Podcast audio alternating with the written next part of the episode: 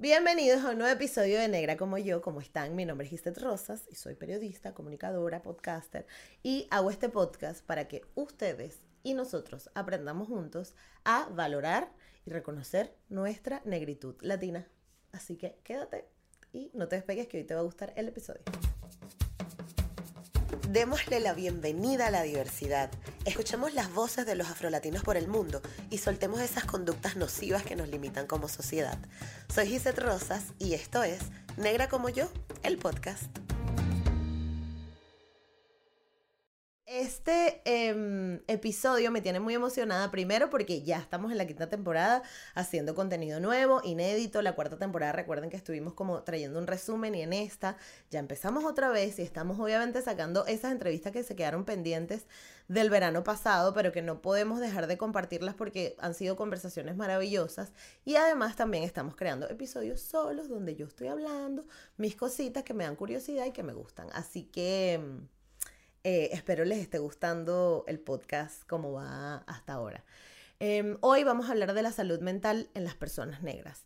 Em, y es un tema como, con el que me encontré justamente cuando estaba pasando por, por un proceso de duelo muy grande aquí en el podcast. Em, el año pasado, eh, a mediados de año, sí, hace casi, hace casi un año ya, eh, yo me encontraba como muy en conflicto con, con mi con mi forma de liderar el, proyecto, ya tenía casi dos años trabajando en él y como que pues teníamos que hacer cambios, teníamos que, mejorar, cambiar y yo tampoco me sentía como que muy cómoda con lo que estaba ofreciendo ni cómo iba llevando las cosas y parte de, de los proyectos como los podcasts o, canales de YouTube o, proyectos autogestionados, es que tú ves cómo va creciendo y cómo va cambiando eh, el mismo proyecto. Y si eres una persona que has estado aquí desde el principio y has estado eh, conociendo el proyecto desde que comenzó, verás cómo ha evolucionado.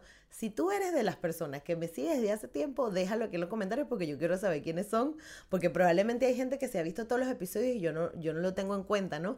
Así que déjalo, coméntalo y o puedes poner también si te está gustando el episodio o algún otro episodio que te guste o podemos hablar en negra como yo, en todas partes estoy así, por Facebook, por Instagram, por Twitter, donde tú quieras, ahí se habla, se chismea, se brollea y se echan cuentos sabrosos. Así que bienvenide.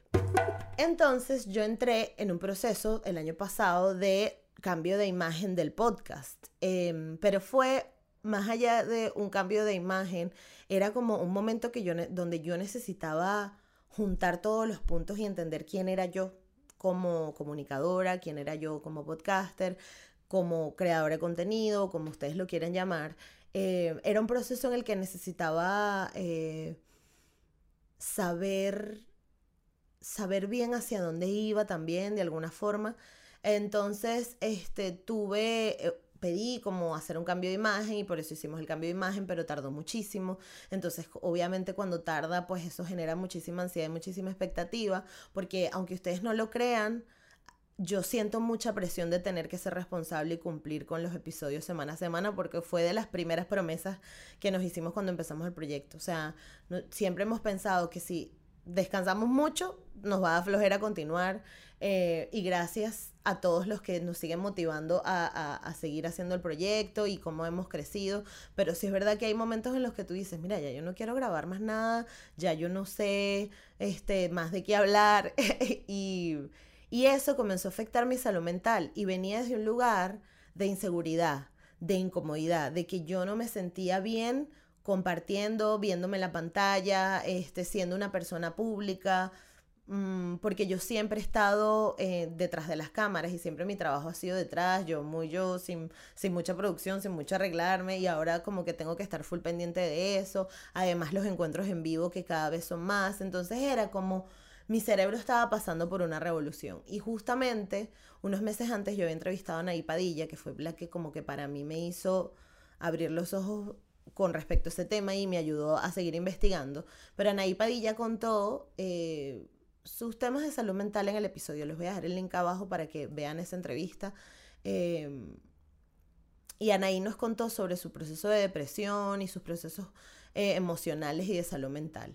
Y encontré muchos paralelismos entre la historia que ella me estaba contando de su vida en otro país y la mía, ¿no? Con, con, la familia. Y uno de los temas que, que, tocamos fue como que es que en mi casa no se hablaba de esto, porque en mi casa nosotros teníamos que ser los dicharacheros, bonchones, gozones, la gente divertida, pero no podíamos ser eh, la persona depresiva, la persona triste, la persona que estuviera eh, eh, mostrándose eh, acongojada o, introvertida, ¿no? Siempre tenías que estar afuera hablando, siendo tal, no sé qué, para que te pudieran tomar en cuenta en la familia y ser alguien que te reconozcan y sentirte valorado. Entonces, cuando te encuentres con esos dos procesos de lo que tú quieras ser, lo que la sociedad te pide que seas, es es, es, muy difícil, es muy difícil, afecta muchísimo eh, la, la, la, psiquis de las personas. Mientras eh, escribía para, lo que quería decir en este podcast, estaba intentando acordarme de, de cómo fue mi primer encuentro con la terapia, ¿no? Y cómo entender la salud mental. Eh, eh, con Anaí descubrí que era la salud mental para las personas negras. Pero yo desde muy chiquita fui a, terapia porque yo era siempre la más distraída del colegio, yo hablaba mucho, entonces siempre me mandaban citaciones, me mandaban notas. Este, no era la mejor estudiante tampoco, así que no tenía notas, siempre estaba tirada en el piso con la camisa sucia, o sea, yo era como un desastre, bueno, sigo siendo, la verdad, como un desastrico. Este, pero es algo como que incluso me hace genuina y me hace yo, pero eso fue algo que tuve que entender por mucho tiempo. Cuando estaba pequeña, pues me llevaron a terapia para tratar todos estos temas y, y ese primer psicólogo que yo tuve fue el que me dijo como que no, bueno, mira, porque yo se lo dije además con 11, 12 años, le dije es que yo creo que estoy loca porque me trajeron para acá. Y él y que no, o sea, y, y, la, y la analogía que me dijo fue, eh, me dijo, las personas tienen coches, ¿verdad?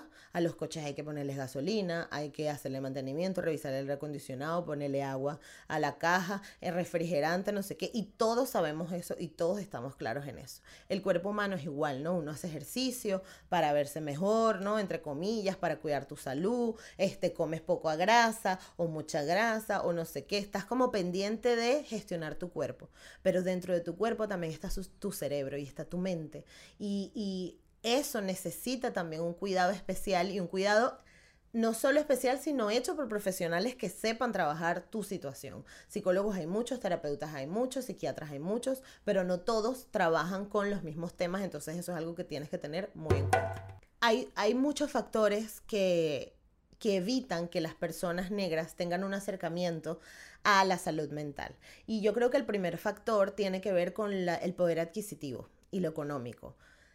Imagínate que tú eres una persona que estás lidiando con cuatro hijos, un trabajo detestable, parándote a las 5 de la mañana para ir, llegar al, al, sitio de trabajo, este, calate un jefe que no, no soportas. Tienes un montón de cargas mentales y además te recomiendan ir para terapia, pero no tienes plata porque todos tus gastos están yendo para lo demás. ¿No? Entonces este factor es bien importante que lo tengamos en cuenta y es que no viene desde un lugar de, bueno chicos, ellos son brutos porque le da la gana, la gente que se queda así es porque le da la gana porque hay psicólogos, sí, pero para tener un psicólogo hay que pagar, para entender y conocer y relacionarte en espacios donde las personas hablen de la salud mental, también tienes cierto privilegio y tienes que tener un cierto poder adquisitivo. Eh, no significa que no lo sepan y que implícitamente la persona sea tarada, porque así es como te hacen sentir, sino que no tienes el acceso ni a este tipo de conversaciones, ni a este tipo de medicina, porque es una, es una cuestión que uno da por sentado, ¿no? O sea, como que la salud mental y que es, y bueno, como todavía puedo seguir caminando, no le presto atención, ¿no? Pero sí hay que, hay que meterle el ojo. Además, otra cosa fue que en el colegio donde yo estudié ofrecían este servicio de psicoterapia para, para los alumnos. Entonces, cuando me vieron distraída, cuando me vieron que yo no estaba dando el 100% en mis clases, porque además la educación occidental siempre está basada en competir, en ser el mejor, sin darse cuenta de que cada persona tiene como sus individualidades.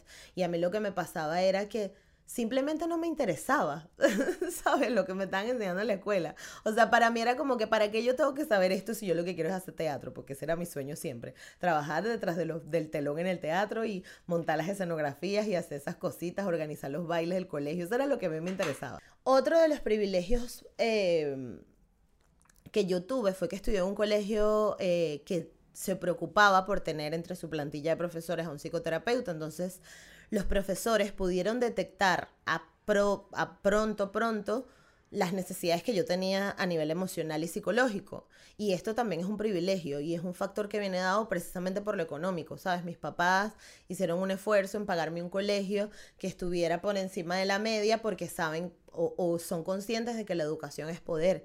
Y gracias a eso yo soy quien soy hoy porque también creció en un entorno que probablemente si no hubiera tenido la influencia de personas como mi mamá, mis tías, que insistieron como que no, tienes que educarte, tienes que estudiar idiomas, tienes que escuchar música de otros países, como que siempre la conversación en mi casa fue muy de, muy... Em, muy abierta y muy, y muy dinámica y mi mamá como que siempre ella y yo hablamos de todo y eso está bueno pero, pero mi comportamiento no estaba encajando en, la academia, ¿no? En, en, lo educativo, donde todas las personas tienen que llegar a la misma hora, tienen que verse de cierta manera, aparte en mi colegio usábamos uniforme, no podías usar el pelo de colores, o sea, había muchos, muchas cosas que, que, que afectaban que, que afectaban la forma en la, que, en la que yo me relacionaba y cómo yo no compaginaba mi personalidad con esta estructura, ¿no? Donde te quieren poner. Entonces, por eso tenía muchos problemas en el colegio, más allá de, de, o sea, yo no era como niña problemática, sino era como la que estaba distraída todo el día hablando, entonces no importaba dónde el profesor me sentaba, yo siempre iba a encontrar con quién hablar siempre encontrar con quién hablar y a día de hoy soy igualita. Entonces era como que, coño, la niña lo que quiere es hablar, denle un podcast. Y aquí estoy, 33 años más tarde, con un podcast. Entonces yo, yo creo que en ese momento como que, y esto es algo muy importante que, que los padres deben saber y que nos lo enseñó Maga Paiva en uno de los primeros episodios de este podcast.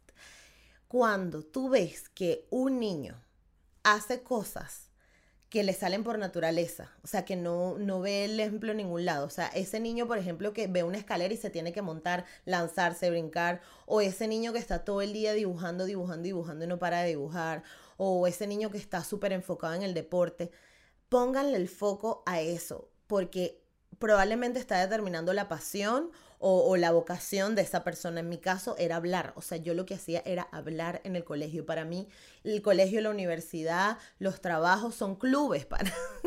son clubes donde pues me, dan, me están ofreciendo un conocimiento, pero al fin... Eh, al final yo también estoy comunicándome, siendo sociable, entonces es algo que me gustaba mucho y, y que bueno, en ese momento no se canalizó bien, pero al menos yo me encontré con el tema de la salud mental y la terapia. Y eso me ayudó mucho también a transitar mi adolescencia con más tranquilidad, porque mi mamá tuvo un accidente cuando yo tenía 13 años y fue una situación muy traumática para un adolescente, entonces también tener la compañía de, especialistas eh, ayudó muchísimo y nos hizo ver la, la situación desde otra perspectiva y afortunadamente a día de hoy la veo con otros ojos. Pero resulta que hay este, una visión psicológica directamente relacionada con las personas negras.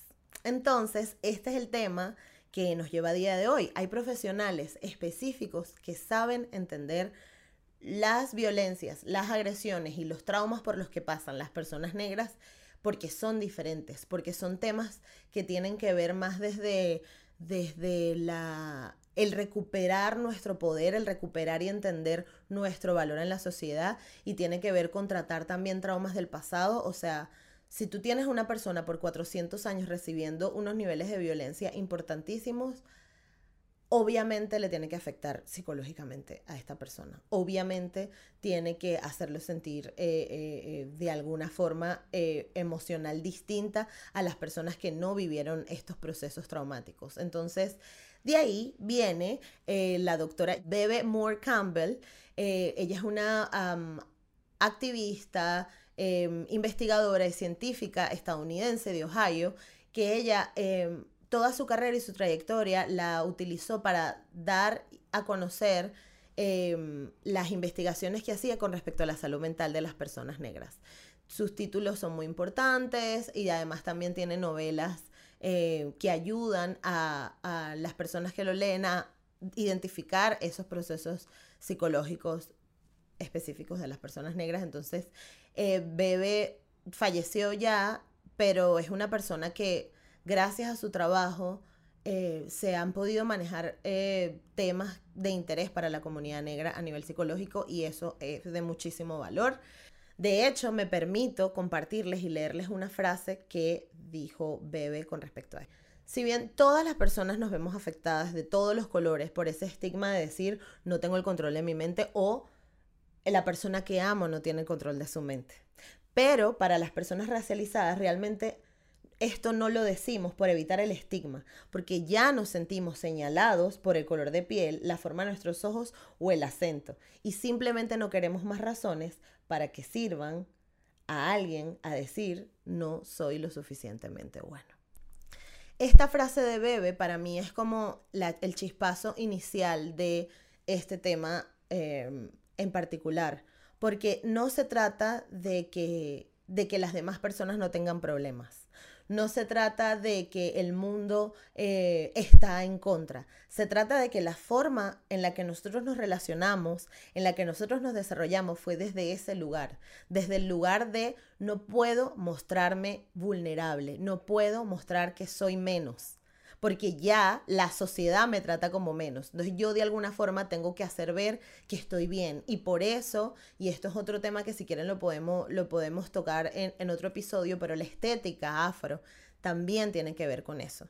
También habla de eso. No solo los pueblos originarios y nuestras raíces y nuestros ancestros, su forma de cultura también es muy ostentosa, sino que nuestra forma de encontrar alivio y encontrar eh, eh, un espacio para albergar esos traumas fue desde el decir, no voy a ser vulnerable, los hombres no lloran, yo no voy a mostrar mis emociones, yo tengo que ser fuerte, tengo que ser duro. Y esto fue un estigma que nos hicieron ver, que nos hicieron ver esas relaciones de poder por las que, por las que hemos pasado por tanto tiempo. No es algo que nosotros decidimos, ¿no? Fue algo que nos hicieron y algo en lo que nos convirtieron. Y tenemos que empezar también por quitarnos esa responsabilidad, ¿no? Bueno, las personas negras somos así, vale, no importa, para adelante, no. Esto fue algo que se hizo a propósito. Porque cuando tú tienes una persona que la está secuestrando, la tienes esclavizada y la sacas de su centro, de su casa, tú tienes que decir, bueno, ¿cómo mantengo a esta persona lo más minimizada y excluida posible? Pues haciéndole mierda su autoestima. Y nuestra autoestima se ha visto tan afectado que entonces ahora no nos creemos que nuestra autoestima está mal. Si ven la distorsión, entonces no evitamos comentar cosas de la salud mental y es algo que ya ni siquiera somos conscientes, sino que lo hacemos como, o sea, la salud mental ni siquiera entra en, en nuestras prioridades de vida, ¿sabes? Yo tengo primos de 50 años que en su vida han pisado un psicólogo y son personas negras y son personas que necesitan tener estos procesos porque se ve en, sus relaciones, ¿no? Se ve que tienen problemas para relacionarse, problemas con la familia, problemas en el trabajo, porque ahí es donde afecta la salud mental, ¿no? En tus relaciones principalmente. Cuando tú no eres capaz de reconocer qué es lo que está mal en ti porque nunca te han dicho, esto se puede revisar, puedes mostrarlo. Entonces lo que generas es como una normalización de ese asunto, ¿no? Y norma es normal que yo no quiera hablar de esto porque, ¿para qué? No lo necesito, no soy duro, soy fuerte. Ojo ahí, ojo ahí. Para reforzar este tema eh, de cómo las personas negras hemos sido educadas con respecto a la salud mental, eh, richmondpulse.org es una página que realiza este tipo de investigaciones en los Estados Unidos y publicó un artículo hecho por Kinyata Newby em, y este artículo tiene unos párrafos bien interesantes que me gustaría compartir con ustedes. Nuestro dolor se suprime y minimiza, no se toma en serio. Eso crea una desconfianza generalizada que dura generaciones. Con el tiempo, las personas comienzan a creer que ya no necesitan ayuda, por lo que es posible que se ignoren los signos de enfermedad mental o la necesidad de recursos. Además, la salud mental no se puede abordar con un enfoque único para todos. Incluso muchas investigaciones son eurocéntricas y se basan en personas blancas, lo que crea un desprecio total por un grupo demográfico que está predispuesto al trauma y los problemas de salud mental. Las personas negras están expuestas a la ansiedad, desde el nacimiento, incluso genéticamente, lo que se conoce como trauma intergeneracional. Sin embargo, actuamos como si no existiera. No, estamos expuestos a ejemplos o explicaciones de diferentes variaciones sobre los trastornos mentales. Si sus síntomas no se ajustan al procedimiento o los estándares habituales, puede terminar asumiendo que no hay nada realmente malo en usted. Eso es lo que eres, o al menos eso es la comunidad, eso es lo que la comunidad negra tiende a creer. Este artículo nos lleva o me lleva a mí al siguiente punto y, creo que con esto me gustaría finalizar este episodio, ¿no? Yo siempre hago un llamado, hago un llamado, pero sí porque ya tenemos todo este conocimiento, ya tenemos todas estas herramientas. ¿Qué vamos a hacer? Nos podemos indignar y putear a todo o podemos intentar poner un poner una parte de nuestro trabajo. Yo sé que es cansado, yo sé que es fastidioso, pero esto va incluso a toda la sociedad. No necesariamente tienes que ser una persona negra para acatar este consejo que les voy a dar. Cuando una persona negra se comporta de cierta manera, nosotros primero tenemos que evaluar cuál es nuestra responsabilidad, o sea, ¿por qué nos hace tanto ruido el comportamiento de esa persona? Pero al mismo tiempo también tenemos que evaluar cómo nuestro entorno nos trata. Los familiares, los amigos, eh, los espacios de trabajo siempre son sitios donde se están dando conversaciones muy tóxicas y muy nocivas. Y nosotros tenemos que tener la fortaleza de poder decir asertivamente y con toda tranquilidad, este tema no me gusta, este tema quiero que lo respetes o esto no es así. ¿Por qué? Porque nos hemos dado cuenta que por años, entonces este estigma sigue y sigue, las personas negras no hacemos nada para cambiarlo y también el resto de la sociedad nos sigue tratando como si nada hubiera pasado. Y no podemos seguir replicando este comportamiento y estas eh, eh, etiquetas, ¿no? Que se nos ponen. Entonces, cuando usted escucha en comentarios tipo, no, es que de verdad los negros son fuertes o son tal o, lo X, ¿no? Primero di, di que se dice personas negras. Y segundo, hazle saber que no es el general para todos, no es. Y que además cada persona tiene vínculos, relaciones y situaciones individuales que lo hacen o que les hacen responder a las situaciones de distintas maneras a otros. Eh, eh, eh, y por eso es que es tan importante ser conscientes de la interseccionalidad, porque no, o sea, que tú digas, ay, bueno, ahí está un árbol, pero no todo el mundo, o sea, no puedes poner a un pez, no a subir un árbol, y no puedes poner a una ardilla a nadar en el mar. Cada quien tiene su contexto, cada quien tiene su espacio, y cada quien tiene sus aprendizajes y su cultura. Entonces no podemos como que presionar al otro a que se comporte de una manera cuando no, no tiene por qué ser así, ¿no? Y en este universo de evaluar nuestra responsabilidad también nos toca ser em, conscientes de que podemos necesitar ayuda psicológica. Si me explico, o sea, también puede salir de nosotros decir, ok, a partir de ahora voy a, ya escuché esto, yo creo que hay cosas que resuenan conmigo, voy a buscar ayuda y terapia. Yo les voy a dejar abajo en la descripción también links y, y, mm, fundaciones y proyectos que están trabajando para esto. Les voy a dejar información donde pueden consultar. Eh, las terapias, muchas son pagas, pero hay también eh, un grupo de médicos y de personas que están trabajando ad honorem para ayudar mm, en terapia y psicológicamente a las personas que lo necesiten. Si sabemos y si somos conscientes de que en Navidad queremos pintar la casa y ponerla bonita y poner Navidad y el carro, que hay que poner la gasolina, limpiarlo, lavarlo, nosotros mismos nos bañamos todos los días, nos cuidamos con la comida, también tenemos que hacer lo propio con nuestra mente, con nuestro cerebro y nuestra salud mental.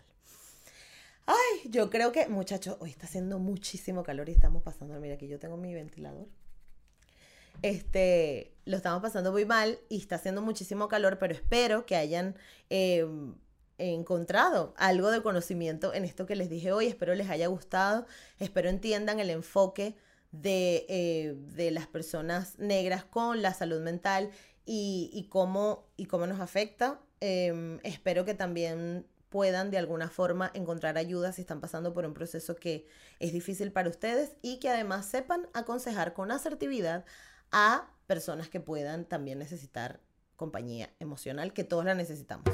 Entonces, bueno, gracias por conectarse un episodio más. Gracias por estar aquí. Recuerda que tenemos Facebook, Instagram y Twitter y estamos como Negra como yo, que tenemos un Patreon también donde puedes colaborar y, y hacer eh, eh, em, pues partícipe de este proyecto a nivel monetario. Te lo agradecemos mucho porque estamos creciendo y trabajando para ustedes. Y nada, que nos vemos en un próximo episodio. Espero les haya gustado mucho. Chao.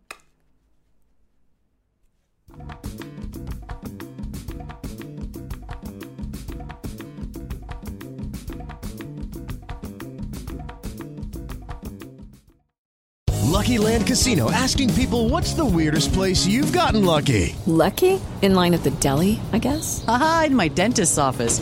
More than once, actually. Do I have to say? Yes, you do. In the car before my kids' PTA meeting. Really? Yes. Excuse me, what's the weirdest place you've gotten lucky? I never win and tell. Well, there you have it. You can get lucky anywhere playing at LuckyLandSlots.com. Play for free right now. Are you feeling lucky? No purchase necessary. Void where prohibited by law. 18 plus. Terms and conditions apply. See website for details.